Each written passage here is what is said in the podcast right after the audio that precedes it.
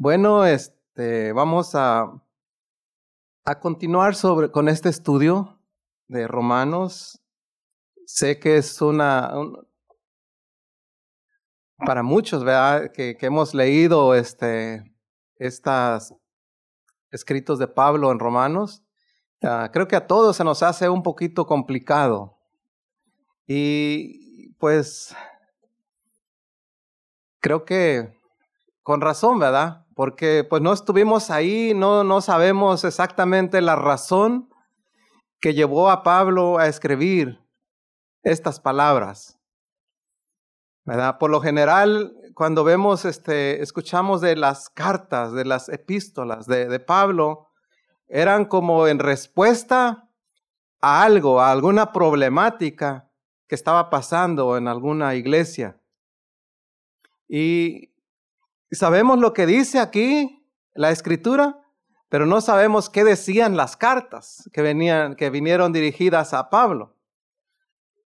Y él está escribiendo en respuesta a esa problemática que ahí había. Así que yo creo que todos hemos tenido la experiencia de, de, de escuchar cuando alguien habla por teléfono.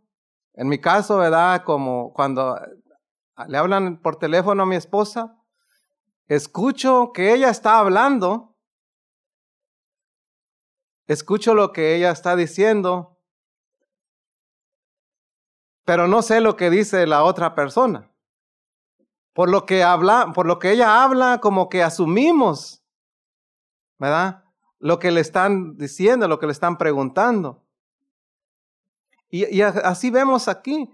En el, voy a pedir si me pueden poner ahí Romanos capítulo 3, verso 9, en la nueva versión. Porque es parece que como que comenzamos, vamos a comenzar la predicación con una conclusión. ¿Verdad? Dice, ahora bien, llegamos a la conclusión, dice, de que los judíos son, dice, mejores que los demás. ¿Qué dice ahí? Para nada. Tal como acabamos de demostrar, todos, dice, todos, sean judíos o gentiles, están bajo el poder del pecado. Y, y bueno, este, lo bueno que hemos estado aquí, ustedes han estado aquí también durante los estudios que se han estado dando desde que inició Romanos, desde el verso de capítulo 1, verso 18 en adelante, comienza el apóstol hablando y diciendo, dice, porque la ira de Dios se revela desde el cielo contra toda impiedad e injusticia de los hombres que detienen con injusticia la verdad. Muchos comentaristas, muchos ¿verdad? Este, estudiosos de la Biblia dicen, ¿verdad? Que, que el apóstol Pablo en esta, en, esta, en esta carta, en estos escritos, la está haciendo, ¿verdad? Como aquel, ¿cómo, le llaman al, al, al, cuando alguien es llevado a corte en nuestros días? Cuando alguien es llevado a corte y hay un acusador. Hay alguien que está presentando evidencias, buscando pruebas y evidencias para que condenen a esta persona. El fiscal, ¿verdad? El trabajo de, del fiscal es ese, recaudar pruebas, todo, ¿verdad? Lo, lo, lo que más pueda en contra del detenido, porque quiere sentencia, quiere que le den castigo. Y, muchos dicen, ¿verdad?, que el apóstol Pablo está haciendo aquí el papel de, de un fiscal. De un fiscal, pero no cualquier fiscal, sino un fiscal nombrado por Dios mismo. ¿Verdad? Porque si vemos desde, les digo, desde aquí comenzamos viendo al apóstol como que, como que está, como que lo vemos que está acusando. Comienza, ¿verdad? Hablando, ¿verdad? Dice, contra todos, contra la gente pagana, dice, aquellos que, que quieren uh, detener la, la, la, la, injusticia de Dios, que, que, que dice, porque la ira de Dios se revela desde el cielo contra toda impiedad e injusticia de los hombres que detienen la verdad. Entonces, y, comienza, ¿verdad? Desde ahí en adelante hablando, ¿verdad? De que mucha gente se ha corrompido, hay gente que no busca a Dios, que Dios incluso uh, los entregó para que vivan su vida en un desenfreno, ¿verdad? Y el capítulo 2 también sigue hablando, ¿verdad? De aquella gente preguntando, ¿verdad? ¿Qué va a pasar con aquella gente que nunca ha escuchado el Evangelio? ¿Qué va a pasar con aquella gente que no, que no conoce la ley, que no conoce el Evangelio? ¿Qué va a pasar con ellos? ¿Los va a perdonar Dios? ¿Será que ellos no van a ser juzgados?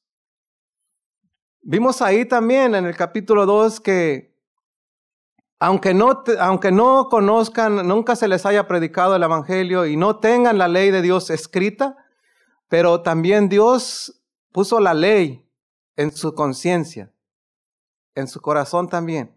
Y dice que ellos son ley para, para ellos mismos, porque todos tienen conocimiento de lo bueno y de lo malo. Habla, ¿verdad? De, de en, luego empieza hablando del judío, de lo, de lo, de cómo se creía el judío este, superior, privilegiado y superior a la vez, diciendo que, bueno, nosotros somos el pueblo elegido. Nosotros somos los descendientes de Abraham. Y por tal y, por eso, ¿verdad? Este, ahora sí que no es necesario hacer nada más, solamente pues ya nacimos, somos parte de, de este pueblo, descendientes de Abraham.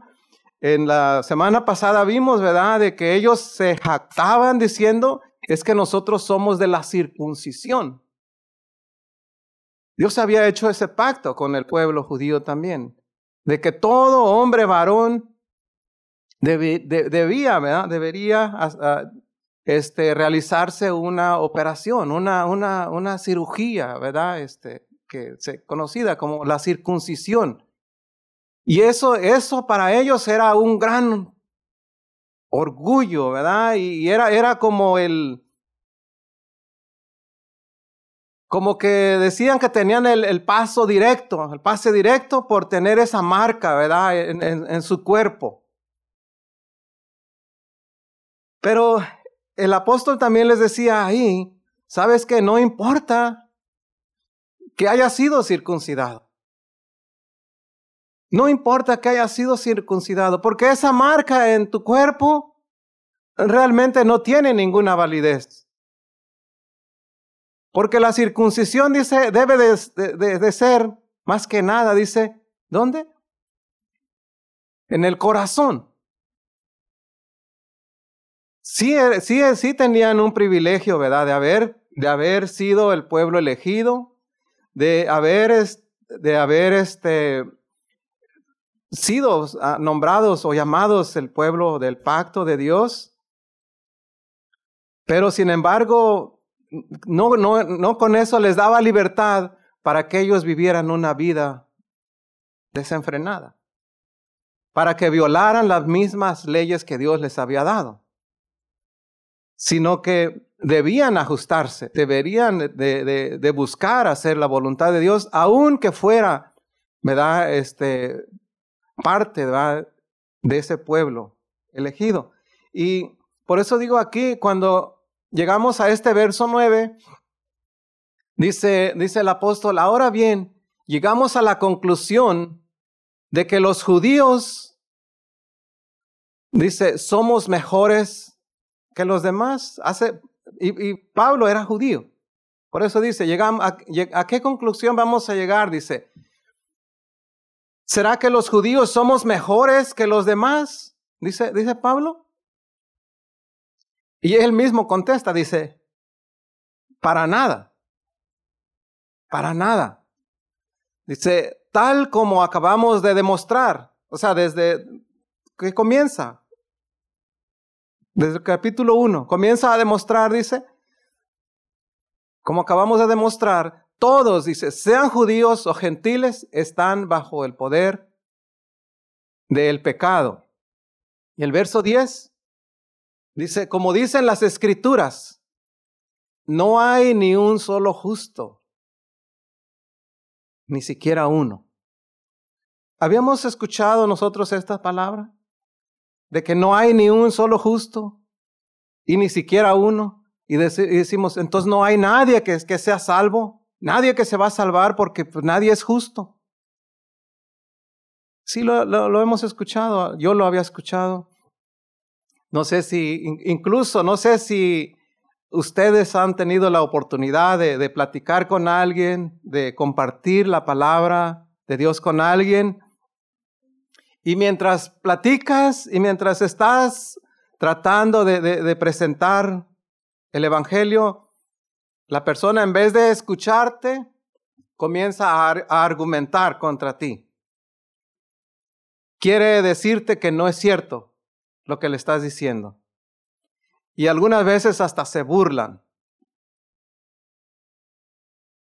Yo he tenido, bueno, he tenido algunas ocasiones así, en especial recuerdo una que fuimos con mi esposa y no sé si iban mis hijos, estaban pequeños todavía, a hacer una visita. Y mientras hablábamos con estas personas, el, el varón de esa casa comenzaba a cuestionar, dice, ¿a poco tú también crees ese cuento de que venimos de Adán y Eva? ¿También crees ese cuento de la manzana? Que el hueso que tenemos aquí es porque la, la, manzana se le atoró a Adán. ¿Tú crees en esos, en esos cuentos? Y créame, o sea, sentía coraje, sentía, o sea, y, quise parar mejor ahí, o sea, porque lejos de escuchar a la persona, como que se quieren burlar, tratándote de ignorante. Y, bueno, pues este, yo creo que a Pablo le, tocaba, le tocó discutir con mucha gente así. Incluso, bueno, mucha gente dice, ¿verdad?, que, que con la, que cuando Pablo está este, hablando aquí, y porque lo que está haciendo Pablo está argumentando. Muchos dicen, ¿verdad?, que, que Pablo está este, argumentando contra Pablo mismo. ¿De qué manera? El Pablo, ahora convertido a Jesucristo, está argumentando con el Pablo anterior, que estaba en el judaísmo. Pablo, lo que sí vemos aquí, que, está argumentando, y, y dice, por eso dice aquí, ¿qué pues dice? ¿A qué conclusión llegamos? ¿Somos los judíos mejores que los demás. No. Ya hemos demostrado que tanto judíos como gentiles, todos están bajo pecado.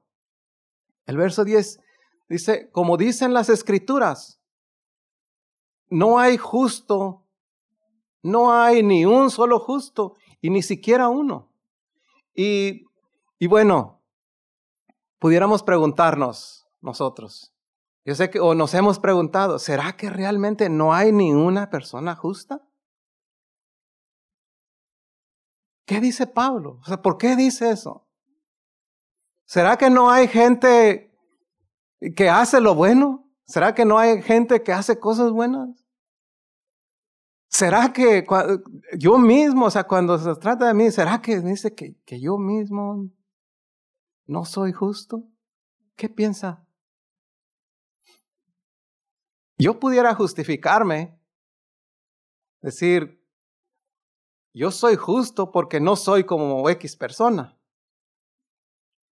¿Verdad? Y muchas de las veces así nos justificamos nosotros. No, pues yo creo que yo sí soy justo porque yo no soy como... ¿Recuerdan ustedes el, fariseo? Cuando va a presentar su ofrenda junto con el publicano. Llega él y dice, te doy gracias Señor porque no soy como este pecador, como este publicano. Yo oro, yo estudio la Biblia, yo ayuno, yo ayudo, yo esto. Él se sentía justo a comparación del otro.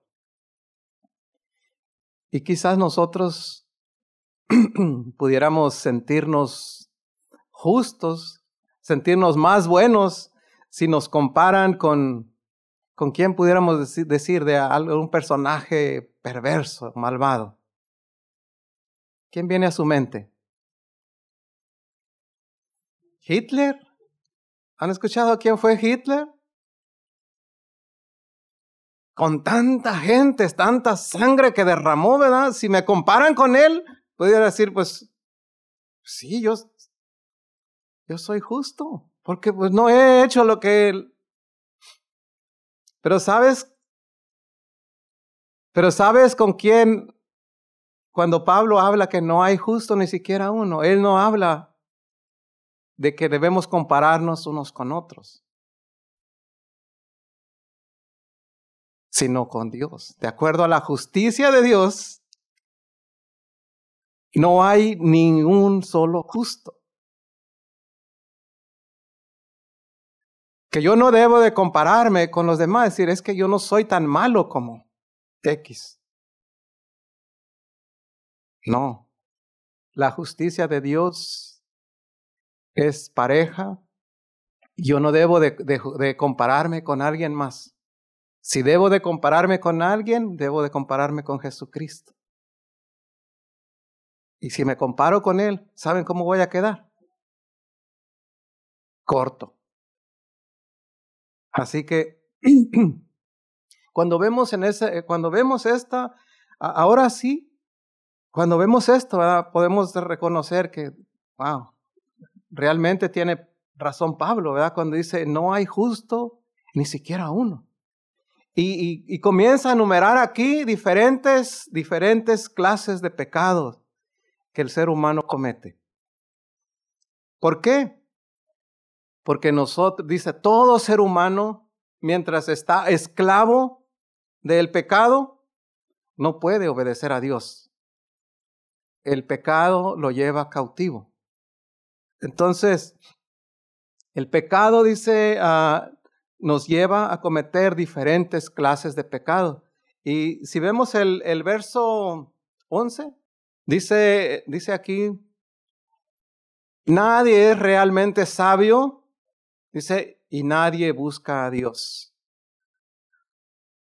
El pecado ha hecho, ¿verdad? que perdamos, ¿verdad? Este, esa, ese deseo en nosotros de buscar a Dios. Porque por lo general el pecado nos lleva a qué? Al, al pecado, a cometer más pecados. Estando, estando esclavos de Él, no podemos buscar a Dios. De hecho, Jesús dice a los discípulos, Dice, no me eligieron ustedes a mí. Y creo que hemos escuchado todos, ¿verdad? Que decimos, hey, busca a Dios, mira, debemos de buscar a Dios. ¿Hemos escuchado eso? Lo hemos dicho nosotros mismos. ¿Podemos nosotros buscar a Dios? Dice que nosotros mismos, por nosotros mismos, no podemos buscar a Dios. Nadie es realmente sabio y nadie dice busca a Dios. Hacemos algunas cosas buenas. Hacemos algunas cosas buenas. ¿Por qué? Dice porque pues, fuimos hechos también a, a la imagen de Dios.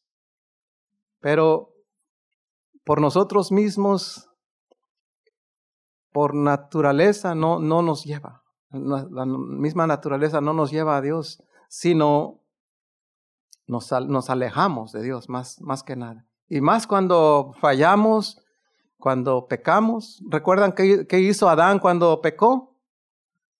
¿Fue a buscar a Dios o se escondió? Se escondió.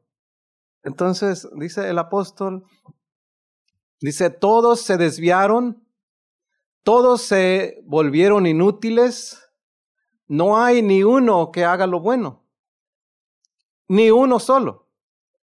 Todos se, se, se desviaron y, y, bueno, también eh, vemos en, en Isaías 53, dice, todos nosotros nos descarriamos como ovejas. O sea, todos nosotros, dice, todos se desviaron, todos se volvieron inútiles. No hay ni uno que haga lo bueno, ni siquiera uno.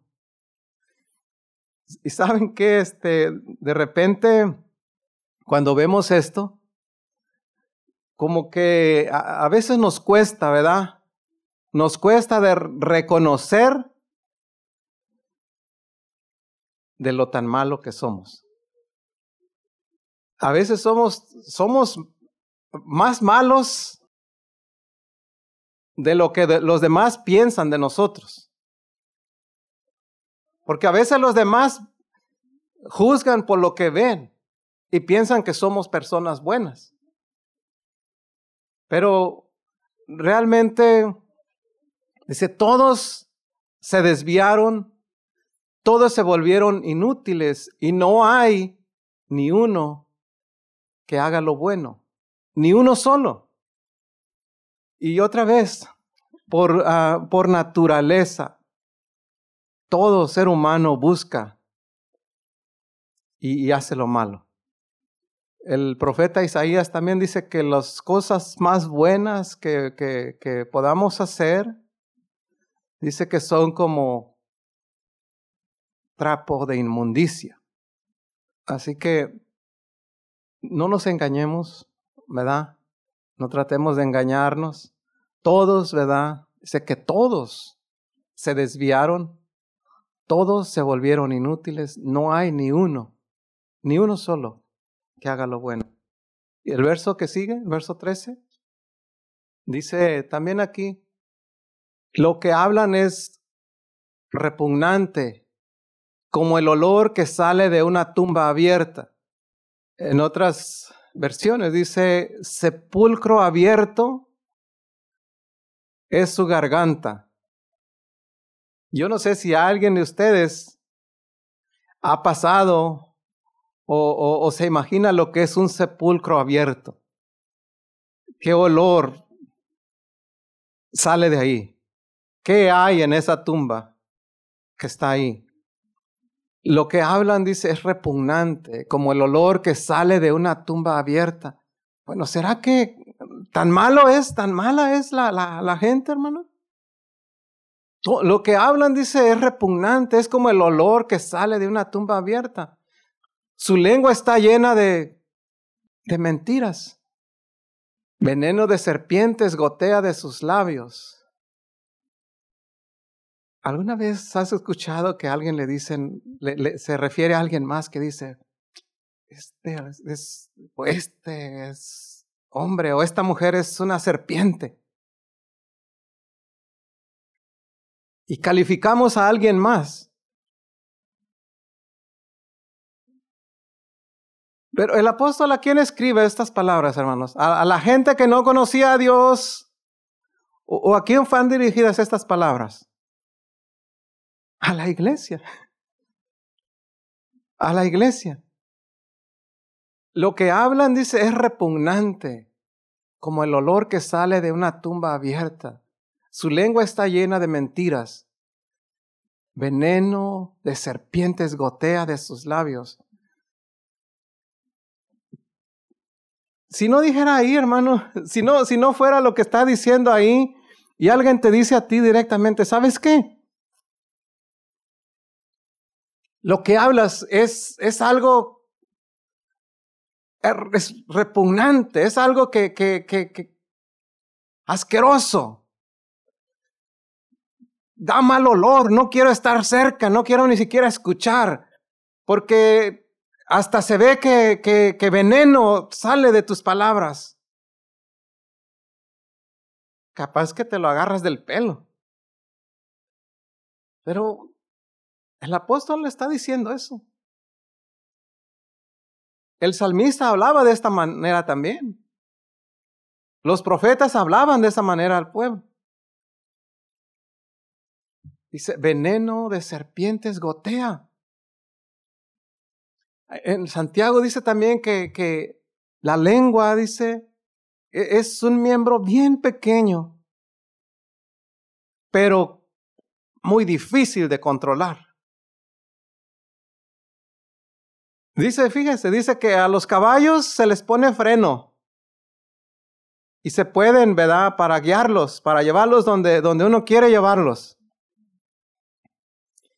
A los barcos, dice, se les pone el, timón, o sea, el, volante, ¿va? Para poder guiarlos. Y en nosotros hay un, un miembro muy pequeño, dice, que se llama lengua. Y no hay hombre que lo pueda controlar. O sea, que eso, eso también, ese es el timón del hombre. Ese no nos maneja. Qué, qué barbaridad con de Pablo, ¿verdad? Con hablar así. El verso 14. Su boca está llena de maldición y amargura.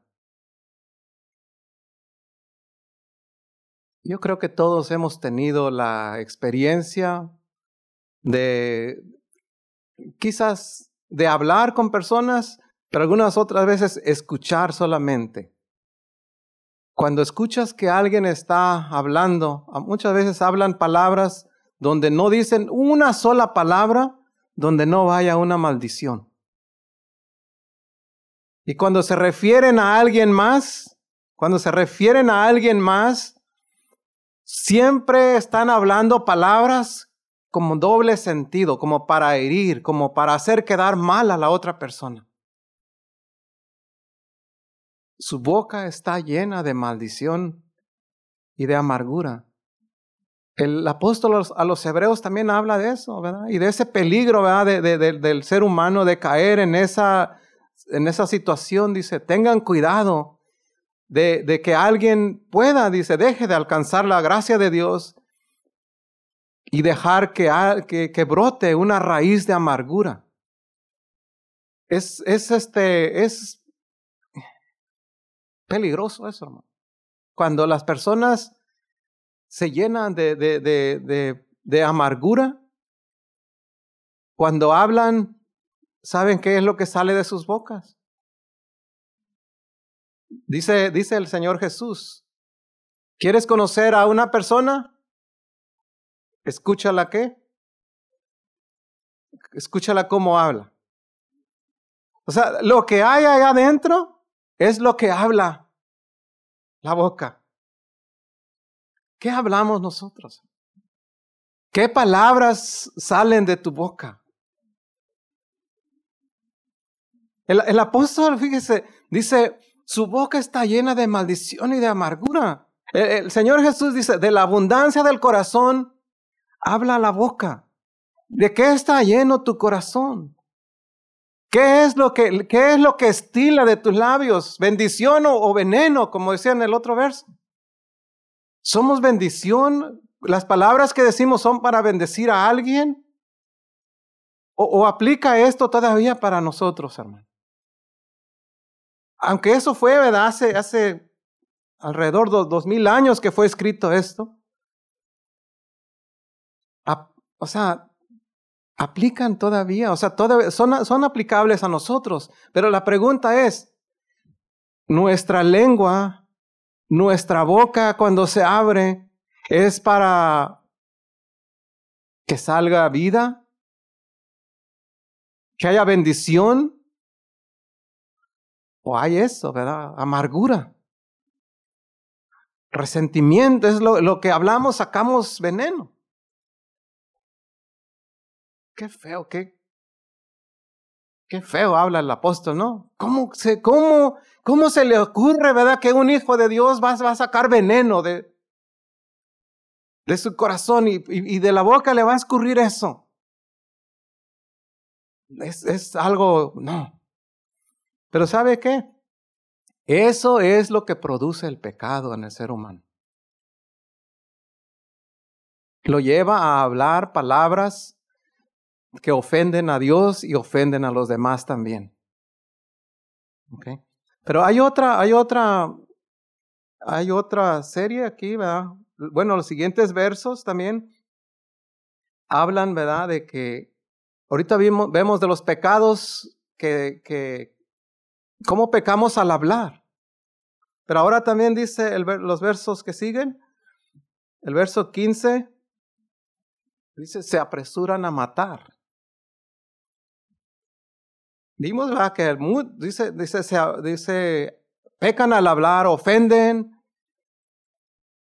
No hay cosas buenas que digan, pero ahora dice también se apresuran a matar. Y, y bueno, ¿será que toda la gente es asesina? ¿Será que todos los que estamos aquí hemos matado? ¿A cuántos hemos matado? ¿A cuántos he matado yo? Me pregunto.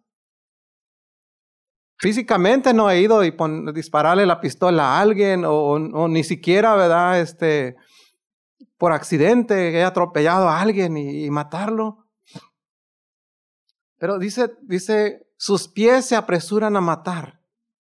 ¿Habrá otra manera de matar? ¿Qué dice el Señor Jesús en el Sermón del Monte? Dice que está escrito, no adulterarás, pero cualquiera que mira a una mujer ya adulteró. Está escrito también, no matarás. Pero yo te digo que cualquiera que insulta o llama tonto a su hermano, ya lo mató. Se convirtió en, en, en, en, asesino. ¿De qué otra manera podemos matar, hermano?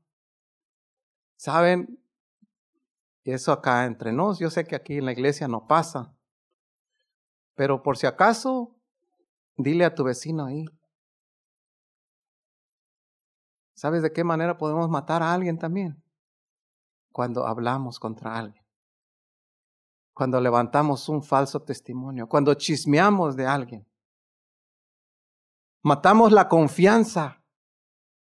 Herimos, ¿verdad? Este, a esas personas, herimos sus sentimientos y, y, y nuestras palabras hacen que aquellas personas se alejen de nosotros muchas veces. Qué malos son los hermanos. Qué malas son las personas. Pero qué malo soy yo. Ahora pregúntate, hermano. Ahora preguntémonos más bien, ¿a cuántas personas hemos matado? de esa manera. ¿Será que hemos matado alguna vez? ¿Qué tenemos que hacer? ¿Qué tendríamos que hacer entonces? Si, herimos de muerte a alguien, ¿qué tendríamos que hacer? Ignorar, ah, no hagas caso, este está loco, esta está loca. No, no le hagas caso. Yo tengo la razón. Siempre tratamos de justificar lo que hacemos. El verso que sigue, el verso, siempre hay sufrimiento y destrucción en sus caminos. O sea, de la, la gente malvada dice, en sus caminos siempre hay sufrimiento y destrucción. El verso 17 dice, y no, no saben dónde encontrar paz, y no conocen la paz.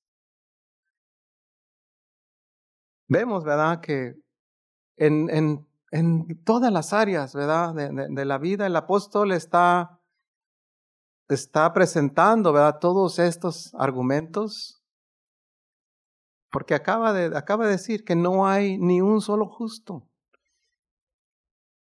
No hay ni, ni, ni, siquiera uno.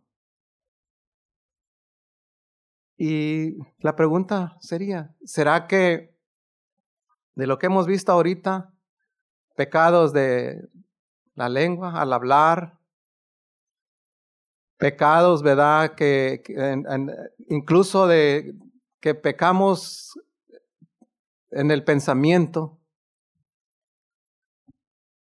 ¿Será que alguien de los que estamos aquí nunca ha pecado? Y si, somos, y si queremos justificarnos, porque los judíos se querían justificar porque tenían la ley. Querían justificarse. Entonces, dice, dice el apóstol, no hay ni siquiera un justo, no hay uno. Dice, todos, todos han pecado. Todos pecan al hablar, todos hacen lo malo, todos, dice, su boca está llena de, de, maldición, de amargura. Están listos, ¿verdad?, para ir y derramar sangre. Y, y quizás no vemos, ¿verdad?, este, aquí en la iglesia que digas, alguien corrió a matar a alguien. Pero a veces sí somos bien buenos, ¿verdad? Cuando alguien dijo algo en contra mía y voy sin escuchar razones y voy y a discutir con la persona quiero que me digas por qué dijiste esto y, en vez de arreglar alguna situación, hacemos las cosas más grandes, dice. Y eso dice porque no conocen la paz. No hay paz en su corazón, no hay paz en su vida. ¿Cómo va a buscar paz con los demás? El verso 18 dice, no tienen temor de Dios en absoluto. No tienen temor de Dios en absoluto. En otra vez, por lo general, la gente, las personas no tienen el temor de Dios. Y si tenemos temor, muchas veces lo mal entendemos. ¿De, qué temor habla? ¿De, un temor de miedo o temor de reverencia? Sí, temor de, de, reverencia. No hay quien tema a Dios quien este, tenga reverencia a Él, de que lo que haga, lo haga por, por respeto, por amor a Dios, ¿sí? Por respeto más que nada, tener esa reverencia a Él, más que por miedo. Creo que todos hemos visto, ¿verdad? Que cuando alguien nos dice, bueno, voy a poner un ejemplo medio que todos, que todos conocemos. Cuando vas manejando y el señalamiento en la carretera te dice ahí 30 millas por hora. Y tú manejas, y tú manejas a, a, esa, a esa velocidad o menos. Lo estás haciendo ¿por qué? Porque realmente quieres obedecer las leyes las reglas del tránsito y todo eso, o lo, o lo estás haciendo o manejas ahí porque quizás está un policía ahí. Porque quizás vas a agarrar una infracción. La mayoría respetamos ese señalamiento porque por miedo a, las infracciones. Pero qué bonito sería decir, oh, no es que aquí debo de ir a 30 porque es una, una zona, ¿verdad? Este, donde hay mucho tráfico y si voy manejando muy rápido puedo atropellar a alguien. Y por eso debo, mantenerme dentro de esta.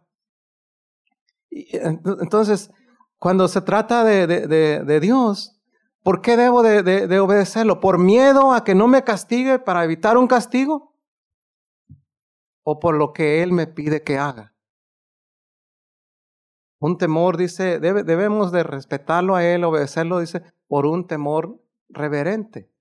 No tienen, pero dice aquí, no tienen temor, dice en absoluto. El verso 19 dice, obviamente la ley se aplica a a quienes fue entregada, porque su propósito es evitar que la gente tenga excusas y demostrar que todo el mundo es culpable delante de Dios. Entonces, ahora, hay una ley que fue entregada, hay una ley, ¿verdad? La ley de Dios fue entregada al, pueblo judío. Y dice, y esa ley se aplica a quienes, a quien la tienen. Pero esa ley dice que ah, no fue para que, porque su propósito, dice, es evitar que la gente tenga excusas. Y, y la ley nos dice, ¿verdad? La ley nos enseña el pecado. Nos, la ley prácticamente nos es como un espejo donde nos hace ver lo malos que somos. Mire, porque la ley dice, no mentirás. La ley te dice. Y cuando, y cuando tú sabes de todas las mentiras que dices cada día, la ley misma te está señalando, la, misma, la ley misma te está diciendo, ¿qué tan mentiroso eres? Y, y, la, y la pregunta aquí otra vez, ¿será que los hijos de Dios dicen mentiras, hermano? Si dices que no, te voy a decir que ese es el primer pecado que estás diciendo. Todos, todos hemos violado y, y todos, casi todos los mandamientos de Dios, hermanos. Todos los hemos violado. De una manera u otra. Si, si enumeramos cada uno de los mandatos, de los mandamientos de Dios, dice, no tengas otros dioses. Si queremos ver los diez, hermano, no tengas otros dioses. Hemos puesto en algún momento a, otras cosas en primer lugar antes que a Dios. Cuando hablamos, eh, y si vamos uno a uno, hermanos, si vamos uno a uno, esa ley, ¿verdad? Nos hace ver que en cada uno de ellos hemos fallado. Y por eso no somos justos delante de Dios, porque hemos fallado en todos. Entonces, ¿qué, ¿qué podemos hacer entonces, hermanos? ¿Qué podemos hacer? Bueno, comenzó el apóstol diciendo, los judíos dicen, no somos mejores, no somos mejores que los gentiles. Todos estamos bajo pecado. Todos están bajo pecado. Ahora, yo sé que ustedes y yo hemos reconocido eso también. Que estamos, estábamos. Ahora, voy a decir que estábamos bajo pecado. ¿Sí? Estábamos bajo pecado, estábamos esclavos del pecado. Pero gracias a quién? Gracias a Dios que envió a Jesucristo, Él nos pudo liberar. Entonces, por nosotros mismos, dice, por ustedes mismos, todos son malos. Todos son pecadores y todos necesitan la gracia de Dios. Todos necesitan la salvación. Todos.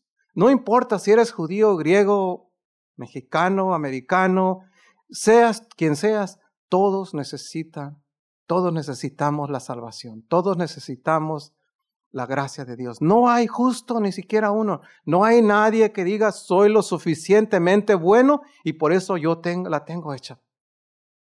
No. Todos necesitamos la salvación, la gracia de Dios, ser salvos a través de Jesucristo. Entonces, el verso que sigue, el verso 20, dice, pues nadie llegará jamás a ser justo ante Dios por, las, por hacer lo que la ley manda. La ley sencillamente nos muestra lo pecadores que somos. Nadie Nadie llegará jamás a ser justo, dice, por hacer las obras que la ley te demanda hacer. Nadie. Y es más, nadie llegará a ser, dice, pues nadie llegará a ser jamás justo, porque no hay nadie como quiera que pueda guardar esa ley. Nadie pudiera, nadie, nadie ha habido que pueda guardar esa ley, que la haya guardado desde que nació hasta su muerte. Que no haya, les dije hace un momento, no hay nadie que no haya violado cada mandamiento de Dios. No les digo que levanten su mano, porque le digo, sería la primera mentira que, que diría, que diríamos, ¿verdad? Incluyéndome yo. Pero esa, esa ley dice que sí nos enseña. Entonces, ahora, ¿Debemos hacer cosas buenas nosotros? Como hijos de Dios, como pueblo que hemos sido salvos? ¿Debemos hacer cosas buenas? ¿O no debemos hacerlas? Porque la ley dice, por hacer las obras de la ley no somos salvos. No podemos ser salvos, hermanos, por guardar las obras de la ley. Pero quiero decirles también que si dices que eres salvo y no guardas las obras y no haces obras buenas, eso está diciendo claramente también que realmente no eres hijo de Dios.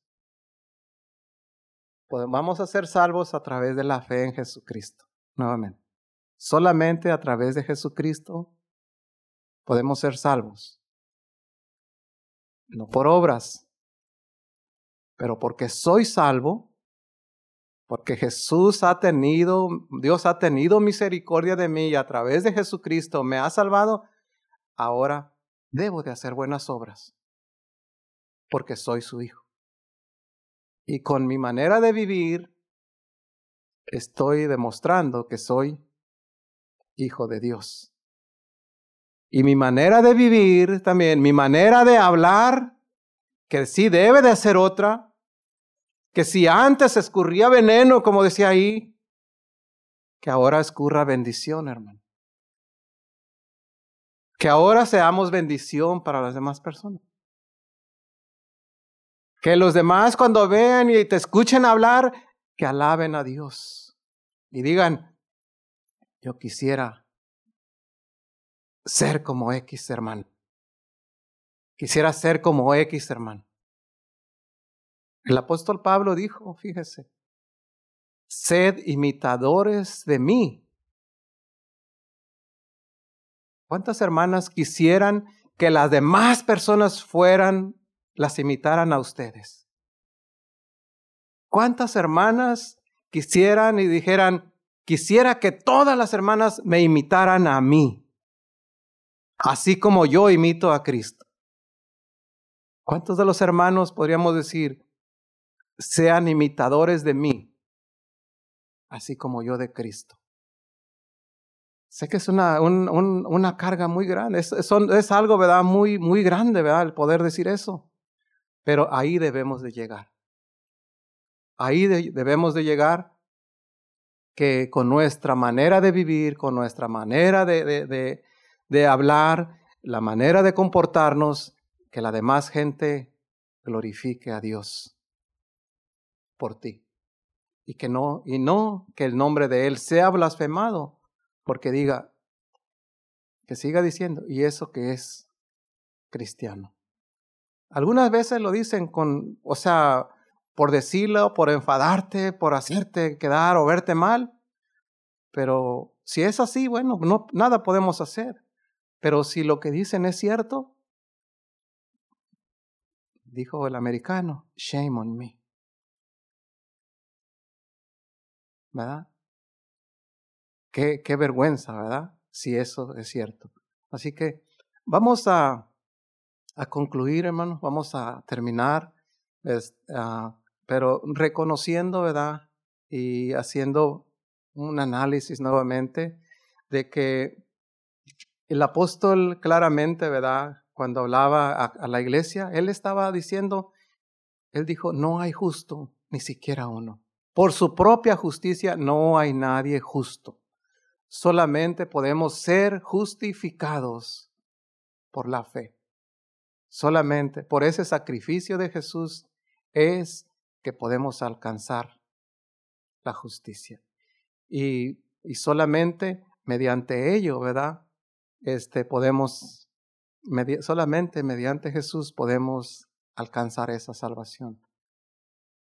Así que mi deseo es que el Señor les bendiga y vamos a recibir aquí a los muchachos que dirigen.